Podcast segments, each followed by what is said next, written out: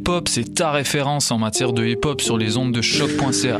Chaque semaine, entrevues, chroniques, actualités et mix thématiques te seront présentés dans une ambiance décontractée. Le meilleur du hip-hop, ça se passe chaque semaine sur les ondes de choc.ca. Hip Hop et les petites pépites s'unissent pour vous présenter l'échappée belle. DJ White Sox et Dream Castle accueillent les artistes Charles Cozy et Fruits pour cette première édition à la maison 2109. Venez vous déhancher sur les charmantes sélections de nos DJ et évadez-vous le temps d'une soirée. On vous donne rendez-vous le vendredi 30 mars dès 22h. Plus d'infos sur la page Facebook de Polypop. La carte Campus Quartier Latin, c'est des rabais instantanés dans 20 commerces participants. Viens chercher ta carte gratuite devant les locaux de choc.ca et économise partout sur ton campus étudiant, le Quartier Latin. Pour plus d'informations, rends-toi sur quartierlatin.ca dans la section Privilèges étudiants. La Société de développement des périodiques culturels québécois vous présente le Printemps des revues. Que vous soyez passionné de cinéma, d'art visuel, de musique, de théâtre, que vous aimiez vous plonger dans les nouvelles et les poèmes ou que vous souhaitiez approfondir les enjeux de société, vous trouverez parmi les 45 revues de la SODEP. Du 6 au 25 mars, les revues culturelles québécoises vous donnent rendez-vous. Pour plus de détails, rendez-vous sur sodep.qc.ca. Le concours vitrine de toutes les musiques vous présente en préliminaire ces 21 oiseaux rares. Du 19 février au 3 avril, c'est au Francouverte que ça se passe. Faites le plein de nouveautés musicales au sympathique Lion d'Or et découvrez trois artistes et formations par soirée ainsi qu'un invité surprise. Soyez au rendez-vous afin de contribuer au choix des neuf demi-finalistes. Pour tout savoir, visitez francouverte.com. Les Francouvertes, une présentation de SiriusXM.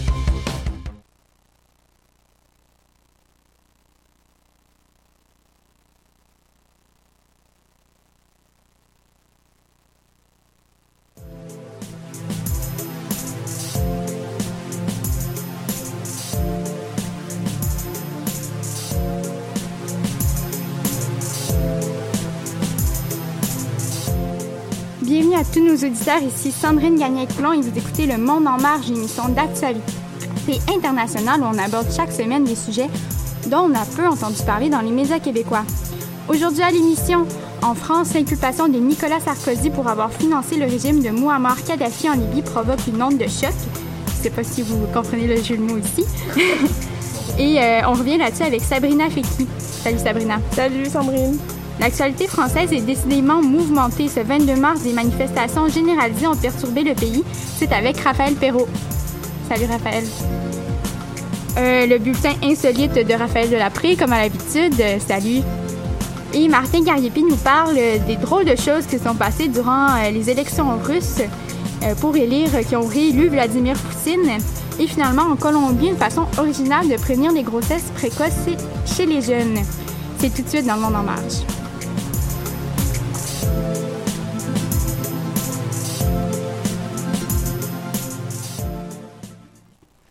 Alors aujourd'hui, on déroge un peu de notre habitude. On commence avec Sabrina. Sabrina, cette semaine, tu nous parles de l'ancien président français et de sa mise en examen. Alors exactement, l'ancien président de la République française, Nicolas Sarkozy, a été mis en examen euh, mercredi 21 mars pour euh, corruption passive, financement illégal de campagne électorale et recel de détournement de fonds publics libyens.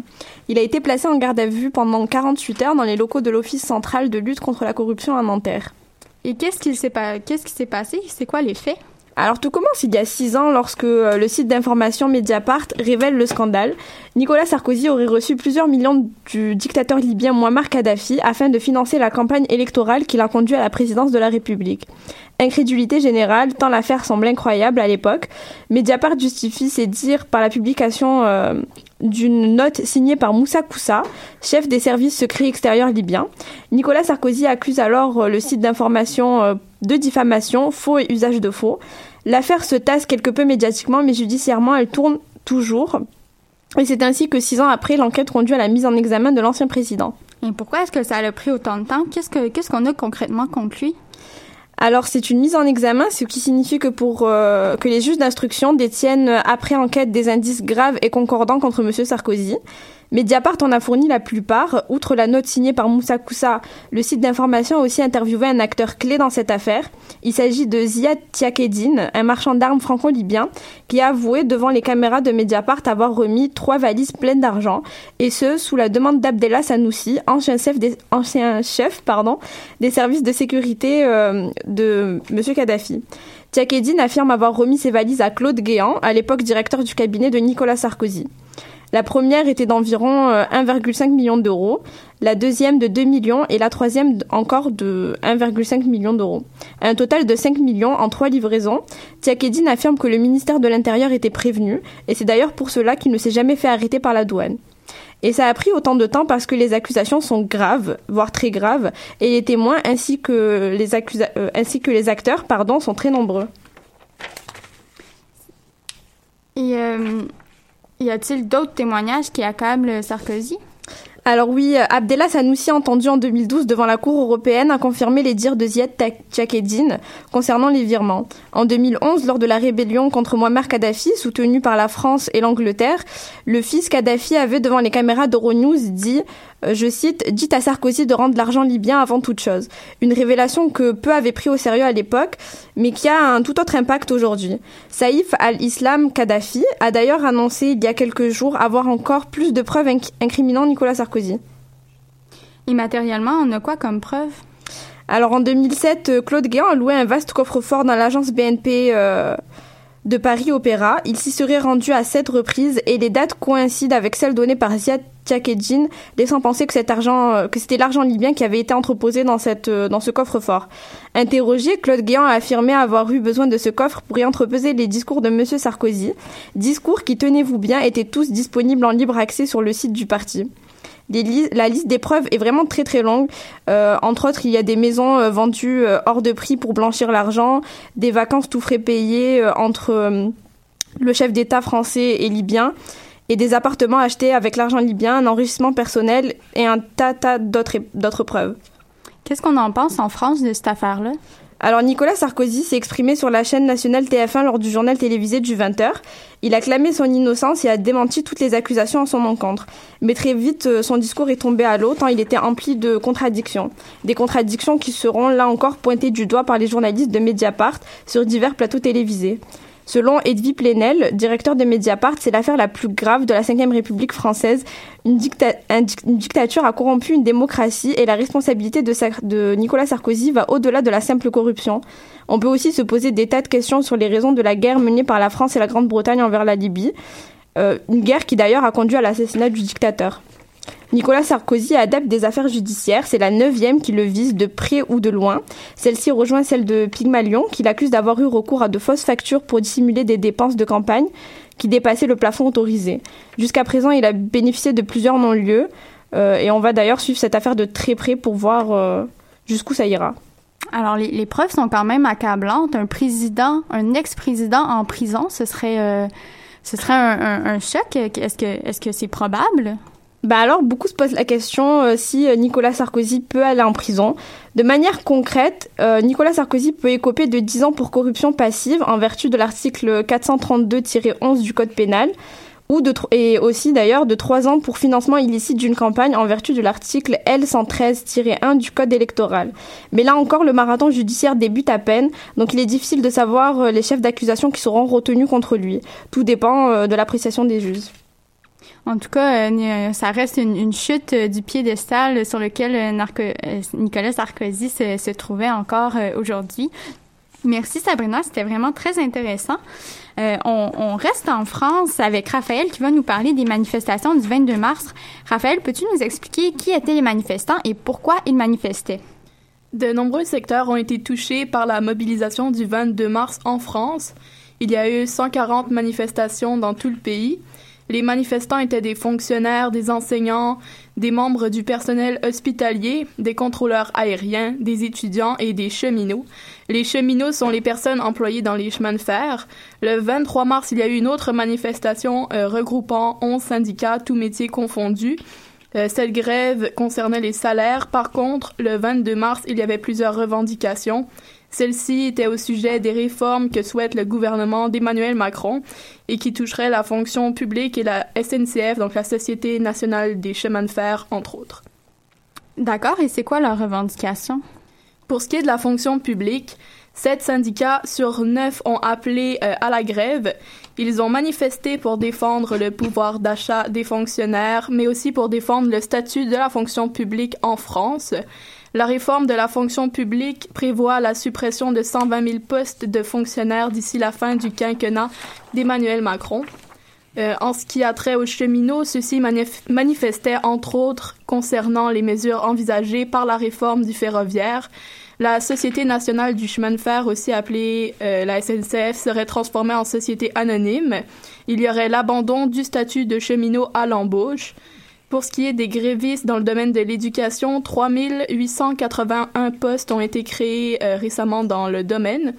Par contre, les grévistes affirment que ces nouveaux emplois ne suffiront pas à appliquer les nouvelles réformes que le gouvernement souhaite appliquer. Il y aurait entre autres un dédoublement des classes de CP dans les zones d'éducation prioritaire. Les classes de CP sont des classes de cours préparatoires, donc le début du primaire ici. Les zones d'éducation prioritaire sont des zones où les établissements scolaires sont dotés de plus de moyens et d'une plus grande d'une plus grande autonomie afin de faire face à différents problèmes d'ordre scolaire et social. Le personnel enseignant affirme qu'il faudrait plus de postes créés afin de pouvoir réaliser cette réforme. Les syndicats étudiants et lycéens, eux, vont manifester contre les réformes du bac et de l'université. Ça fait beaucoup de, grévistes. Tu avais parlé aussi de contrôleurs aériens et du personnel euh, hospitalier. Ce sont des, des types d'emplois nécessaires au bon fonctionnement de l'État. Qu'est-ce qui s'est passé avec ça? Oui, la formation majoritaire de l'aviation civile a appelé les contrôleurs aériens à cesser le travail de mercredi soir à jeudi soir. Ceux-ci affirment qu'il y a un manque d'effectifs dans le domaine et réclament une hausse du recrutement. Le personnel hospitalier s'est aussi mobilisé pour exprimer son malaise car le gouvernement leur demande de réaliser 1,6 milliard d'euros d'économies en 2018. Combien de personnes étaient présentes lors des manifestations? Le 22 mars, il y a eu de 320 000 à 400 000 personnes dans les rues euh, dans l'ensemble du pays. Donc, il y a eu des, perturbations pour les usagers, j'imagine? Euh, des vols ont été annulés, dont 34 vols à l'aéroport de Nice, et plus d'une quarantaine de vols ont été supprimés à l'aéroport de Toulouse-Blagnac. Dès 7 heures du matin, il y avait 180 km de bouchons en Île-de-France. À 8 heures du matin, il y avait 300 km de bouchons. Vers 8h30, il n'y avait pas de train direct vers Paris avant 10h15. Versailles a été fermé toute la journée. Le musée du Louvre a pu ouvrir avec du retard. Les manifestations ont été pacifiques dans la majorité des cas, bien que des casseurs et des membres de certains mouvements anarchistes ont perturbé euh, des manifestations. Bon, il semble quand même avoir réussi à se faire entendre, donc euh, les manifestants. Maintenant, reste à savoir s'ils seront écoutés. Merci, Raphaël. Ah, comme euh, intermède musical, je vous mets euh, un artiste français mythique. J'imagine que vous connaissez tous Renaud. Ouais, Martin aussi. Mais oui, même moi en tant que Québécois, le seul à la table, je connais Renaud. Alors, je pense qu'il s'est quand même forgé euh, aussi une image de, de, grand rebelle, de contestataire, avec sa voix de fumeur vraiment typique. Il nous interprète l'Hexagone, une chanson qui a peut-être été entendue ce 22 mars dans les rues.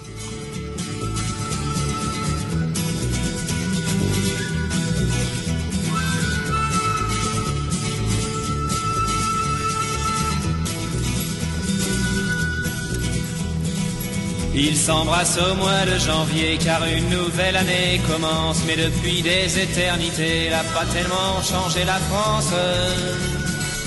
Passent les jours et les semaines, y a que le décor qui évolue. La mentalité est la même, tous des tocards, tous des faux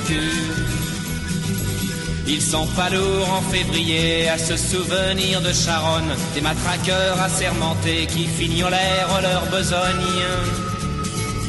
La France est un pays de flics, à tous les coins de rue y en a pour faire régner l'ordre public, ils assassinent impunément. Quand on exécute au mois de mars de l'autre côté des Pyrénées un anarchiste du Pays Basque pour lui apprendre à se révolter. Il crie, il pleure et il s'indigne de cette immonde mise à mort, mais ils oublient que la guillotine chez nous aussi fonctionne encore. Être né sous le signe de l'hexagone, c'est pas ce qu'on fait de mieux en ce moment. Et le roi des cons sur son trône, je parierais pas qu'il est allemand.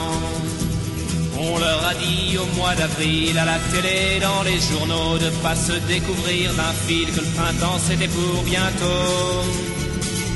Les vieux principes du XVIe siècle et les vieilles traditions débiles, ils les appliquent tous à la lettre, ils font pitié ces imbéciles. Ils se souviennent au mois de mai d'un sang qui coula rouge et noir, d'une révolution manquée qui faillit renverser l'histoire. Je me souviens surtout de ces moutons effrayés par la liberté, s'en allant voter par millions pour l'ordre et la sécurité. Il commémore au mois de juin débarquement de Normandie. Il pense au brave soldat ricain qui est venu se faire tuer loin de chez lui. Ils oublient qu'à l'abri des bombes, les Français crient et vivent Pétain, qu'ils étaient bien planqués à Londres, qu'il n'y avait pas beaucoup de Jean Moulin. Être né sous le signe de l'hexagone, c'est pas la gloire en vérité. Et le roi des cons sur son trône, me dites pas qu'il est portugais. Ils font la fête au mois de juillet en souvenir d'une révolution qui n'a jamais éliminé la misère et l'exploitation. Ils s'abreuvent de balles populaires, feux d'artifice et de flonflons. Ils pensent oublier dans la bière qu'ils sont gouvernés comme des pions. Au mois d'août, c'est la liberté. Après une longue année d'usine, ils crient vive les congés payés. Ils oublient un peu la machine. En Espagne, en Grèce ou en France, ils vont polluer toutes les plages et par leur unique présence abîmer tous les paysages. Lorsqu'en septembre on assassine un peuple et une liberté au cœur de l'Amérique latine, ils sont pas nombreux à gueuler. Un ambassadeur se ramène, bras ouverts, il est accueilli. Le fascisme, c'est la gangrène à Santiago comme à Paris. Être né sous le signe de l'hexagone, c'est vraiment pas une sinécure. Et le roi des cons sur son trône, il est français, ça j'en suis sûr. Fini les vendanges en octobre, le raisin fermente en tonneaux. Ils sont très fiers de leur vignoble, leur côte du Rhône et leur Bordeaux. Ils exportent le sang de la terre un peu partout à l'étranger. Leur pinard et leur camembert, c'est leur seule gloire à s'étarer. En novembre au salon de l'auto, ils vont admirer par milliers derniers modèles de chez Peugeot qu'ils pourront jamais se payer. La bagnole, la télé, le tiercé, c'est l'opium du peuple de France. Lui supprimer, c'est le tuer, c'est une drogue à accoutumance. En décembre, c'est l'apothéose, la grande bouffe et les petits cadeaux. Ils sont toujours aussi moroses, mais y a de la joie dans les ghettos. La terre peut s'arrêter de tourner, ils rateront pas leur réveillon. Moi je voudrais tous les voir crever, étouffés de dindon marron. Être né sous le signe de l'hexagone, on peut pas dire que ça soit pendant. Si le roi des cons perdait son trône, il y aurait 50 millions de prétendants.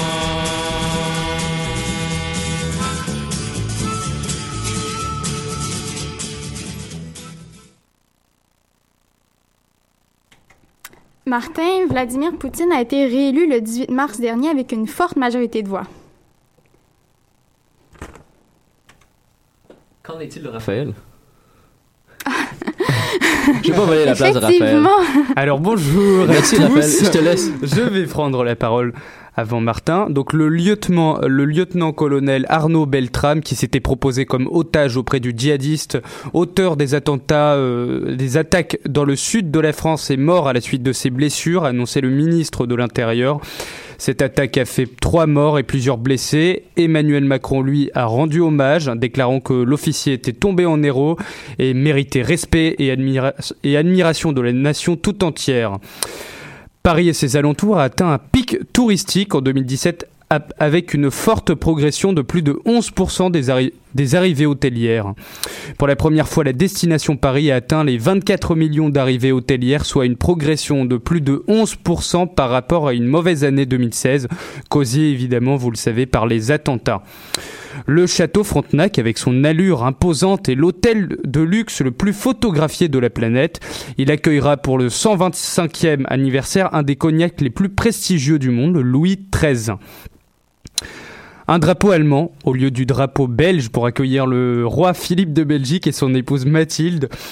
Telle a été l'erreur qui a été hélas rapidement corrigée à Ottawa où le couple royal était en visite. La bourde a été commise au beau milieu du jardin de la résidence de la représentante de la reine Elisabeth II. Et voici la fin de l'actualité.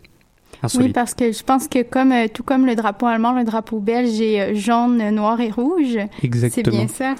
Ah, Mais c'est c'est pas très pro de leur part. Merci Raphaël. Je vous en prie, merci à vous. Oui, euh, donc euh, Martin, euh, Vladimir. Poutine a été euh, réélu le 18 mars avec une forte majorité de voix. Oui, c'est sans surprise que notre bon ami Vlad a eu la confirmation qu'il resterait au pouvoir au moins jusqu'en 2024, donc un autre mandat de six ans. Il a récolté en fait 56 millions de voix, ce qui équivaut à une écrasante majorité là, de 76,7% euh, des voix de- totaux. Sauf que plusieurs personnes ont dénoncé des fraudes électorales qui auraient eu lieu durant le scrutin. Oui, les partis d'opposition qui malheureusement n'ont pas été élus euh, ont effectivement dénoncé plusieurs irrégularités le jour du vote. Il y a aussi l'ONG euh, Golos qui est spécialisée dans la surveillance des élections qui a dressé sur son site internet euh, en temps direct une carte des fraudes et qui recenserait près de 3000 irrégularités le jour du scrutin. Et en quoi consistaient euh, les irrégularités euh, exactement? Ben, on parle notamment de bourrage euh, d'urnes, de votes multiples ou d'entrave au travail des observateurs. On dit même que pour encourager les électeurs à, à voter, les autorités auraient mené des campagnes massives d'information et d'incitation qui facilitaient le vote hors du lieu de résidence, mais aussi, selon des médias, en faisant pression sur les fonctionnaires ou les étudiants pour aller voter. Des militants de l'opposition ont notamment fait état d'électeurs amenés en autobus dans les bureaux de vote par la police ou encore de coupons de réduction pour des produits alimentaires qui ont été distribués aux Russes euh, qui se rendaient aux zones pour voter. Attends, est-ce que tu es en train de me dire qu'il y a eu des, des, euh, des gens qui ont voté plus d'une fois? Eh oui, tu as bien entendu. En fait, il y a des journalistes de, de l'agence de presse Reuters euh, présents sur place qui ont en effet surpris des électeurs à voter deux fois. C'est ce qu'on appelle une pratique du carrousel.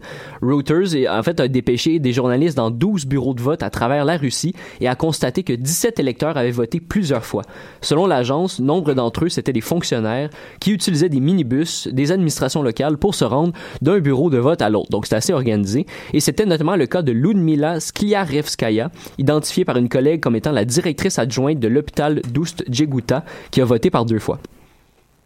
Est-ce que les journalistes ont confronté les électeurs délinquants? Ben, évidemment, ils ont montré les photos de- des électeurs euh, à- qui votaient euh, deux fois euh, à des bureaux de vote différents à Leila Kouichoiva, membre de la commission électorale locale, et la, la réponse de cette dernière est plutôt surprenante. Elle a rétorqué qu'il pouvait s'agir de jumeaux, tout simplement, ce qui est, ce qui est possible, c'est vrai, il y a des jumeaux. Elle a 17 fois des jumeaux, c'est peut-être un peu euh, poussé, mais Reuters a retrouvé 7 des 17 électeurs qui ont voté deux fois, et ils ont tous nié avoir voté plus d'une fois. Il y en a qui ont simplement refusé de, de s'exprimer sur le sujet.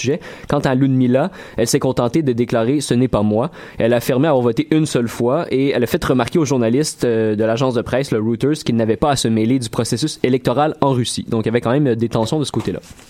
Et la commission électorale russe, elle en a passé quoi de tout ça? Ben, la présidente de la commission, Ella Pam Pamfilova, je pratique mes noms russes, a estimé pour sa part que les irrégularités constatées ont été relativement modestes pour la cité, ajoutant que le scrutin avait été transparent. Mais on comprendra que pour les partis d'opposition, les partis adverses, il était clair que l'élection n'était pas juste dès le départ. Et euh, donc, si c'est vrai effectivement ce qui s'est passé, ben, la démocratie en a pris pour son rhume.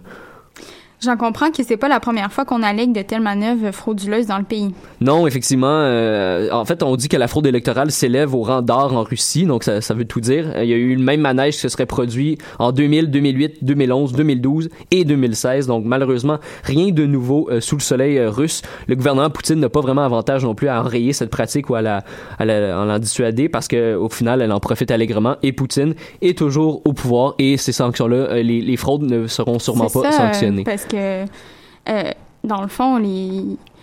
étant donné qu'il a gagné tout ça, ben, il est tout puissant en Russie. Donc ça Exactement. Et on sait aussi le pouvoir, le pouvoir judiciaire n'est pas super indépendant, donc euh, même s'il y a des plaintes des partis d'opposition, les chances qu'il y ait un suivi par rapport au, euh, au- à ces plaintes-là de fraude électorale qui peuvent être passibles d'amende, ben ça devrait pas euh, déboucher. Donc malheureusement, on risque de continuer. Merci Martin. Merci à toi. Euh, on passe donc, en, terminant, je vous parle d'un programme éducatif très original en Colombie. Euh, en Colombie, en particulier dans les régions rurales, le taux de grossesse euh, précoce chez les jeunes filles est très élevé. Une mère sur cinq a entre 15 et 19 ans et les jeunes filles défavorisées qui habitent en campagne sont les plus susceptibles de tomber enceintes. Souvent, elles finissent pas leurs études et donc ça, ça, ça les fait retomber dans la précarité. Pour remédier à la situation, le ministre de l'Éducation a conçu un programme original qui s'appelle Bébé Piénsalo Bien, ce qui veut dire bébé réfléchis bien. Et euh, ça, c'est un programme donc qui est destiné à encourager les adolescents à prendre des moyens pour prévenir les grossesses. Et donc, pourquoi ne pas les traumatiser bien comme il faut à la dure réalité d'être parent? L'astuce, c'est un robot qui imite le comportement d'un nouveau-né de un mois. Il pleure à intervalles réguliers pour réclamer nourriture et changement de couche. Mais attention, le robot contient un dispositif qui enregistre la rapidité d'intervention des jeunes parents. Pas question donc de placer le bébé robot euh, hors de portée auditive en dessous du matelas ou quelque chose, parce que le laisser trop longtemps sans soin, euh, il, il va s'éteindre et donc euh, l'élève risque d'avoir une très mauvaise note. Chaque élève doit garder le bébé pendant deux jours, mais ce n'est pas tout. Le programme dure une semaine et en plus de l'immersion dans le quotidien de parents, euh, ça ajoute 30 heures d'un cours un peu fourre-tout qui regroupe éducation sexuelle, gestion d'un budget familial et égalité de genre. À la fin du programme, euh, ils doivent écrire leur expérience, soit par écrit ou par vidéo. Donc, ils sont, ils sont évalués là-dessus, sur, le, sur leurs résultats. Et c'est un programme qui est... euh, s'adresse aux jeunes de 13 à 15 ans, donc bon, secondaire euh, 2 ou 3 là, pour, euh, pour les gens d'ici. Je ne sais pas si, comme moi, vous avez déjà vu ça dans euh, toute bonne sitcom américaine, là, l'histoire Ouais. de la poupée Les poupées, bébé. euh, mais souvent, comme tu disais, ces gens-là cachaient la poupée ailleurs pour ne plus l'entendre, mais là, ils Ouais, ont pensé à ça, tout. Donc, où euh, finalement, ça euh, il y avait des trucs euh, catastrophiques qui se passaient avec le, le faux bébé. Euh, ben en fait c'est pas une pas une coïncidence parce que justement les bébés robots ont été inventés euh, aux États-Unis à la fin des années 90. Euh, depuis, le programme a été testé dans plusieurs pays, mais en Colombie, on constate que ça donne de bons résultats sur un échantillon de 1400 participants. Le taux de grossesse précoce aurait diminué de 40% Effectivement, interrogé par National Geographic, il y a des élèves qui ont dit que cette expérience leur avait vraiment donné, en fait, les avait convaincus d'attendre un peu plus longtemps avant d'avoir des enfants. Et euh, c'est ce qui conclut notre, euh, notre édition d'aujourd'hui. Merci à, mes tout- à tous mes collaborateurs, oui, Sabrina Feki, Raphaël Perrault, Raphaël Delapré et Martin Garipi. On se retrouve lundi prochain, 13h. Euh, c'est ça, voilà, je n'ai rien à ajouter. Euh, en fait, si j'ai quelque chose à ajouter, euh, on se laisse sur la chanson colombienne Tidjane du groupe colombien Bongo Ops. Et puis, euh, ce sera le palmarès de choc qui suivra. Bonne semaine. Una inocente locura, ella es ternura, una inocente